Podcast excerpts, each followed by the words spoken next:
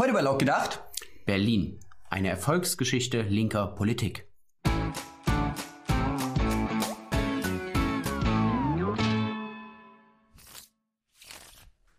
Vor sechs Jahren wurde der Flughafen Berlin-Brandenburg eingeweiht.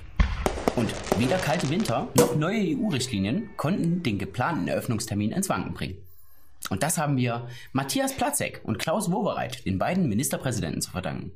Berlin. Eine sozialdemokratische Musterstadt. Arm, aber sexy. Zumindest sieht sich die Stadt gern selbst so. Und das ist auch gut so, meint zumindest Klaus Wowereit. Während das Land verödet, steppt in Berlin der Bär. Durch konsequente linke Politik. Berlin. Die Stadt der Moderne.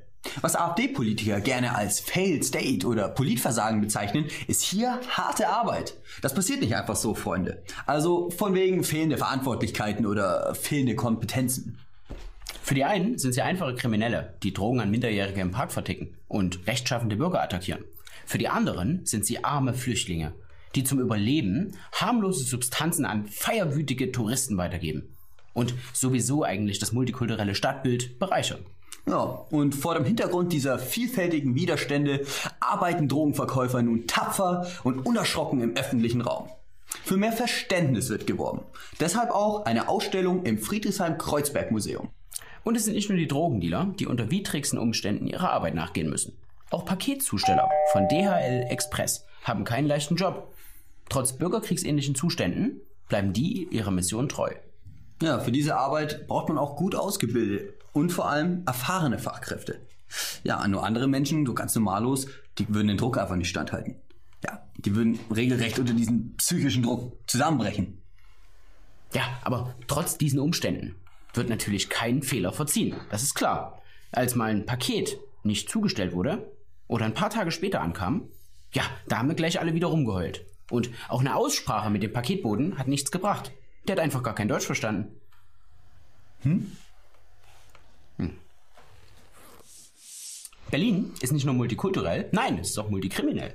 Das geht sogar so weit, dass der Polizeipräsident angeordnet hat, nur noch im Erfolgsfall zu ermitteln. Der Staat zeigt Schwäche und für die Verbrecher da draußen ist das natürlich ein gefundenes Fressen.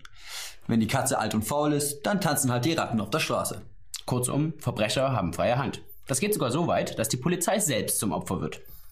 Ja, in Vergangenheit ist es immer mal wieder passiert, dass der Polizei Autos vom Kfz-Sicherstellungsgelände einfach weggefahren wurden. Oder im Polizeipräsidium eingebrochen wurde. Normaler Move. Aber es gibt noch Personen, die ein Gefühl für Recht und Anstand haben. Als eine ältere Dame bemerkte, wie eine ungepflegte Person sich mit einem Bolzenschneider an einen Fahrradschluss zu schaffen machte, griff sie ein. Sie stellte den Täter zur Rede. Allerdings hat kein einziger Passant in ihrer Umgebung sie dabei unterstützt. Erst als der Täter die Frau als Nazi bezeichnete, blieben die Passanten stehen. Und die alte Frau wurde sofort zurückgedrängt und für ihre Zivilcourage gemaßregelt. Ja, die Stimmung war extrem aufgeheizt. Die alte Frau ging einfach nur kopfschüttelnd davon und hat die Welt nicht mehr verstanden. Genau wie diese couragierte Dame zieht sich auch die Polizei immer mehr zurück. Und viele Bürger, vor allem junge Familien mit Kindern, aber auch ältere, fühlen sich alleingelassen. Und als dann im multikulturellen Familienzentrum in der Adalbertstraße eine Präventionsveranstaltung stattfinden soll, wird der ganze Laden mit Steinen entglast, weil die Polizei dazu auch eingeladen war. Bekannt haben sich dazu in einem ganz wirren Bekennerschreiben natürlich Linke. Es geht um irgendeine Kritik an der herrschenden Gesellschaftsordnung oder sowas. Ja, vermutlich sucht die Politik wieder den Dialog mit den Gewalttätern, weil es ja an der Rieger Straße so gut funktioniert hat. Es ist nicht nur der Umgang von Politik und Polizei mit den Tätern, der verwundert. Nein, auch der Umgang mit den Opfern ist seltsam. Als am 19. Dezember 2016 der tunesische Flüchtling mit dem LKW auf den Weihnachtsmarkt auf dem Breitscheidplatz in Berlin rast, hält Deutschland den Atem an. Zwölf Menschen sind hierbei gestorben. Dutzende sind lebensbedrohlich verletzt worden. Und die Opfer und Angehörigen leiden noch heute unter den Folgen dieses Terroranschlags. Letztendlich ist es auch erst der italienischen Polizei gelungen, den Täter zu fassen. Die deutschen Behörden waren damit völlig überfordert. Es gab wohl Kommunikations- und Koordinationsprobleme. Konsequenzen hatte das Ganze aber natürlich nicht.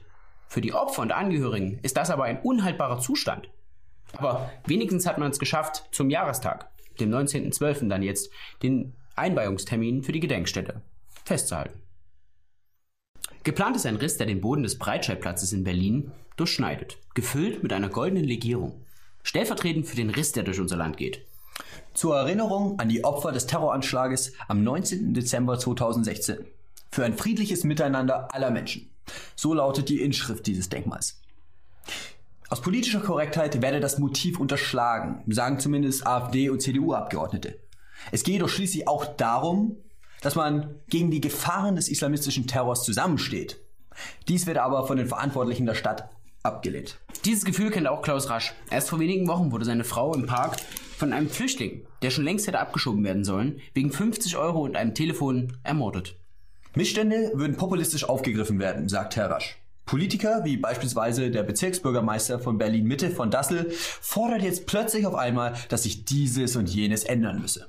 Er ist übrigens auch der Gewinner des Desodoc-Preises für gelungene Integration. Ja, ändern wird sich vermutlich gar nichts und der Witwer hat überhaupt kein Verständnis dafür. Von der Kripo sei er zunächst nicht ernst genommen worden und die offiziellen Obduktionsberichte kennt er bis heute nicht. Selbst dass die Leiche seiner Frau gefunden wurde, hat er aus den Medien erfahren. Er wirft allen Behörden ein Versagen auf ganzer Linie vor. Dabei lebt er doch nur im roten Berlin. Wo die Ratten auf der Straße tanzen. Jo Freunde, das war's mir laut gedacht. Ihr habt es vielleicht schon gemerkt, unser DC Doc Award ist so ein bisschen klapprig und eigentlich auch nur so eine Übergangslösung. Das heißt, wenn da unter euch kreative Köpfe sind, dann bastelt uns doch ganz gerne einfach mal so einen richtigen DC Doc Award und schickt uns den an das Postfach, was hier unten drin verlinkt ist. Ansonsten diese Folge abonnieren, teilen, ihr wisst Bescheid. Patreons und Paypals, ihr seid die Besten. Kommentieren habe ich nicht vergessen und kommentiert doch mal die schönen Aspekte Berlins, nachdem wir diese Stadt ja ziemlich auseinandergenommen haben. Haut rein. Sagen. Haut rein. Können wir zerfickt sagen? Ja.